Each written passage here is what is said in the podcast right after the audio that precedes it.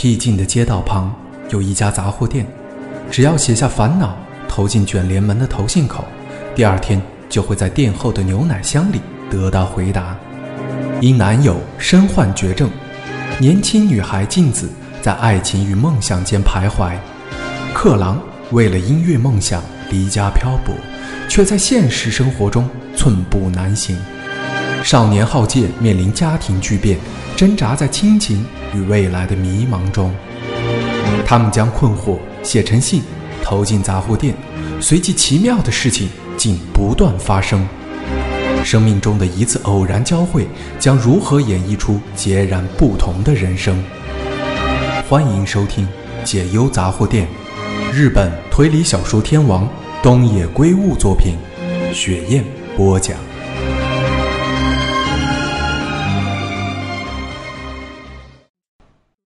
大约四个月后，他知道自己当时做出了正确的判断。秦美在新年假期时回家探亲，在元旦那天就去附近的神社参拜。镜子已经找到了工作，春天之后将进入一家大型超市工作。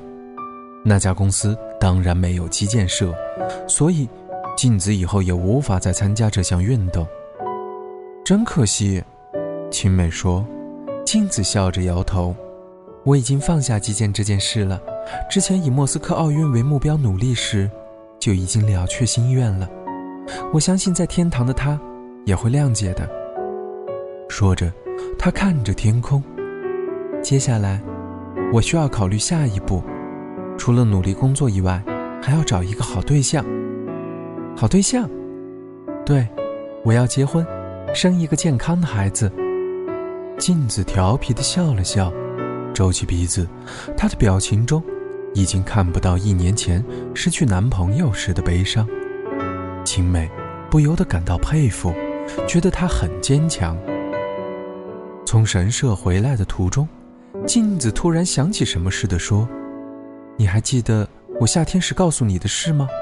说有一家神奇的杂货店，专门为人消烦解忧。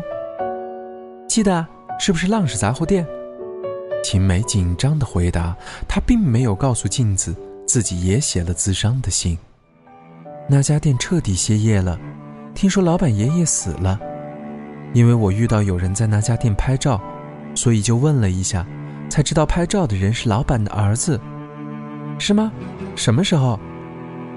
我记得是十月遇到老板的儿子，当时他告诉我是上个月去世的。”秦美倒吸了一口气，所以，老板是在九月的时候。是啊，九月几日？我没问的那么详细，怎么了？没事，只是随口问问。老板身体不好，所以一直没有开店营业，但是仍然继续为人咨商，为人消烦解忧。我可能是最后一个咨商者，想到这一点。就觉得很感动。镜子深有感慨地说：“不对，我才是最后一个人。”秦美好不容易才忍住没这么说，而且猜测老板应该是在九月十三日去世的。老板知道自己只能活到十三日，所以才会在信上说，书信往来只能到那一天为止。果真如此的话。代表老板有惊人的预知能力，连自己的死期都可以预测。虽然觉得不可能，但又忍不住想象，搞不好他真的有这种能力。也许那封信上所写的内容是真的。一九八八年十二月，秦美在挂着油画的房间内签约，那是一份不动产的买卖合约。这几年，他曾经签过很多次类似的合约。对他来说，处理价值数千万的资金根本是小事一桩。而且这次的房子金额并不高，但他有一种前所未有的紧张感，因为他对这栋房子的感情和之前经手的不动产完全不同。如果对以上的内容没有异议，就请在这份合约上签名盖章。房屋中介公司的男人身穿一套至少二十万的登喜路西装，一张古铜色的脸，应该是在日晒沙龙晒出来的。他看着秦美说道。秦美正坐在自家公司主要往来经营的新宿分行内的某个房间内，除了房屋中介的登喜路男人以外，还有卖房子的屋主田村秀代、小种公子以及公子的丈夫繁和。公子去年刚满五十岁，头发已经花白了。秦美依次看着卖主的脸，秀代和公子低着头，凡和一脸不悦地把头转到一旁。这个男人太没出息了，秦美忍不住心想：如果他不满意，可以用力瞪自己啊！秦美从皮包里拿出笔说：“没有问题。”然后签了名，盖了章。谢谢，合约已经签完，代表这笔交易完成了。登喜路男人高声说道，收起了合约。虽然交易金额并不高，但他还是可以抽一定比例的手续费，令他心满意足。双方接过合约后，樊和最先站了起来，但公子仍然低头坐着。秦美向他伸出右手，公子惊讶地抬起头：“我们来握手庆祝签完合约。”秦美说：“哦，好。”公子握住秦美的手：“呃，对不起，为什么要道歉？”青美对他露出微笑：“这样不是很好吗？对双方都有好处。”虽然是这样，公子不敢正视青美。喂，樊和说：“你在干什么？要走了？”嗯，公子点了点头，看向身旁的母亲，露出迟疑的表情。我会送姨妈回家。青美说：“秀代虽然是她的姨婆，但她之前就这么叫她。交给我吧。”是吗？那就麻烦你了。妈妈，这样可以吗？我无所谓。秀代小声的回答。好，青妹，那就麻烦你了。青美还来不及回答，樊和就走出了房间。公子满脸歉意的鞠了一躬后，跟着丈夫走了出去。离开银行后，秦梅请秀代坐上停在附近停车场的 BMW，前往她的家中。正确的说，那里已经不是秀代的家了。在刚才签约后，田村家的房子已经属于晴美了。今年春天，姨公去世了，他因为衰老而死，最后连大小便都失禁，常常尿在床上。秀代照顾他多年的生活，也在那一刻，终于画上了句点。得知遗公来日不多时，青美就一直挂念一件事。就是关于遗产的问题，说的更具体一点，就是他们的房子问题。虽然他们家以前很有钱，但如今几乎没剩下任何财产。这两三年，不动产的价格持续攀升。虽然他们的房子离东京大约两个小时，交通并不方便，但还是具有相当的资产价值。他们的女儿、女婿，尤其是樊和。不可能不打这栋房子的主意，他仍然在做一些搞不清楚内容的生意，但从来没听说他们成功过。果然不出所料，在姨公去世满四十九天之后，公子联络秀代说想要谈谈遗产继承的问题。公子提议，由于房子是唯一的财产，由秀代和公子各继承一半，但房子不可能分割，所以把房子过户给公子。由专家评估房子的价格后，公子将一半的现金付给秀代。当然，秀代日后可以继续住在那里，但要付房租。公子用分期付款的方式支付要给秀代的钱，刚好可以抵消房租。这种方法在法律上行得通，听起来也很公平。但秦美从秀代口中得知这件事时，就觉得其中有问题。按照公子的提议。房子要过户给他，而且他不必付秀代一毛钱。之后，公子随时可以卖掉房子。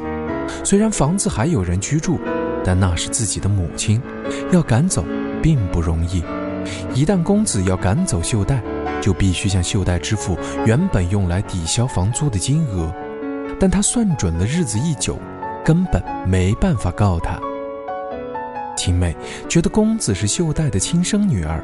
不至于把事情做得这么绝，八成是樊和在背后搞鬼。于是秦美向秀黛提议，那栋房子由他们母女共同继承后，再由秦美向他们母女买下房子，他们母女可以各收下一半的现金。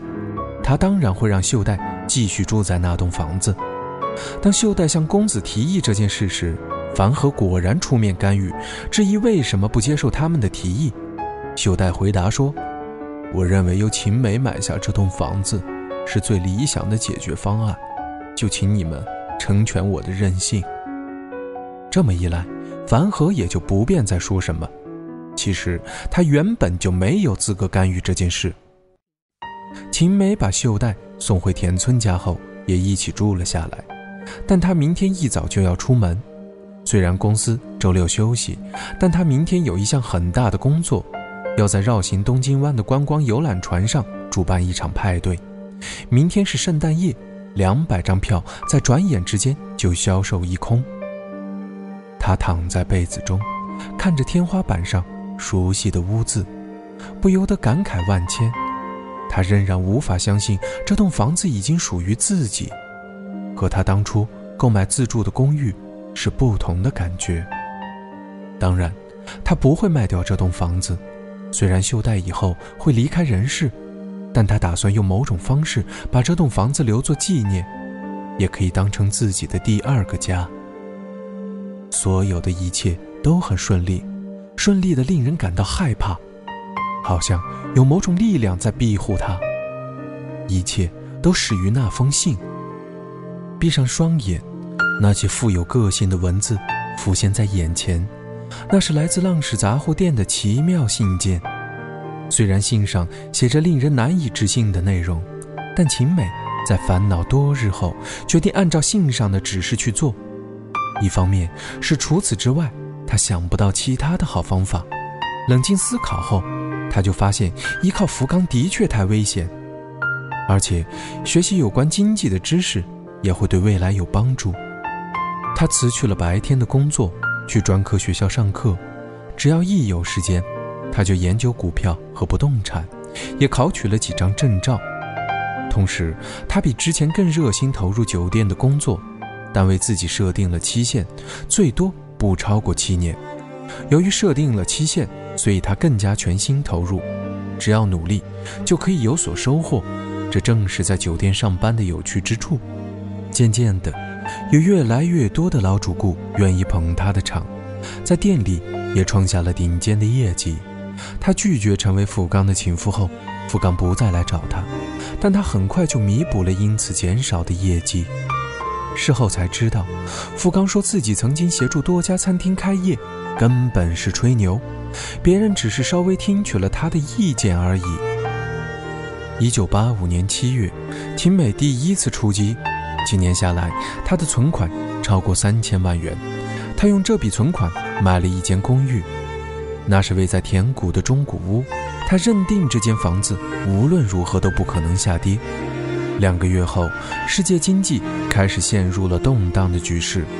五大工业国家在美国签署了广场协议后，立刻出现了日元升值、美元贬值的情况。秦美感到不寒而栗。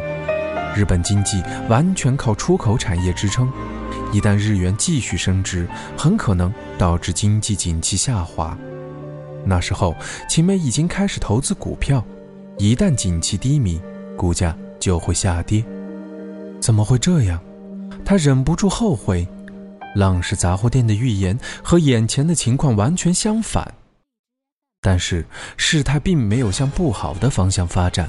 政府担心景气将持续恶化，打出了低利率政策，并宣布将投资公共事业。一九八六年初夏，秦美接到一通电话，是当初她购买中古屋时房屋中介公司打来的。房中说，他似乎并没有搬进去住，不知道目前房子的情况怎么样。秦美顾左右而言他，对方试探说，如果秦美有意转卖，他可以接手。青美立刻知道公寓的资产价值上升了，她对房中说：“目前不打算出售。”挂上电话后，立刻去了银行，确认位在四谷的房子可以贷到多少款项。几天后，负责窗口算出来的数字令他大吃一惊：因为那笔金额是他当初购买价格的一点五倍。他立刻申请了贷款，同时寻找其他房子。他在早稻田找到一栋价格适中的房子，用向银行借的钱买下了房子。不久之后，那间公寓的价格也上升，上升的速度之快，完全不必在意利息的问题。于是，他又用那栋房子作为抵押进行贷款。银行的窗口建议他成立公司，因为成立公司后更有利于资金的调度。于是，他成立了汪汪事务所。青美深信浪矢杂货店的预言完全正确。在一九八七年秋天之前，青美不断购买公寓，然后伺机出售。有些房子在短短一年之间，价格就涨了三倍，股价也不断上升。他的资产在转眼之间大幅增加。他辞去了酒店的工作，利用在酒店上班期间建立的人脉，开始做公关业务，提供点子，安排模特参加派对，协助举办各种活动。由于经济繁荣，各地几乎每天都有各种热闹的派对，他根本不愁没生意。一九八八年后，他着手处理手上的房子和高尔夫会员证，因为他发现价格已经原地踏步了很长一段时间。虽然景气仍然不错，但还是小心为妙。青美相信了浪矢杂货店的预言，也相信会发生抽鬼牌的情况。只要仔细想一下，就知道眼前的荣景不可能一直持续下去。一九八八年只剩下几天就要结束了，不知道明年会是怎样的一年。青美茫然地想着这件事，入睡了。大家好，有新浪微博的朋友可以打开新浪微博搜索“雪燕二三”，或者可以打开微信公众号搜索“雪燕”两个字。希望听到您的批评和声音，感谢大家收听。我们下期再见。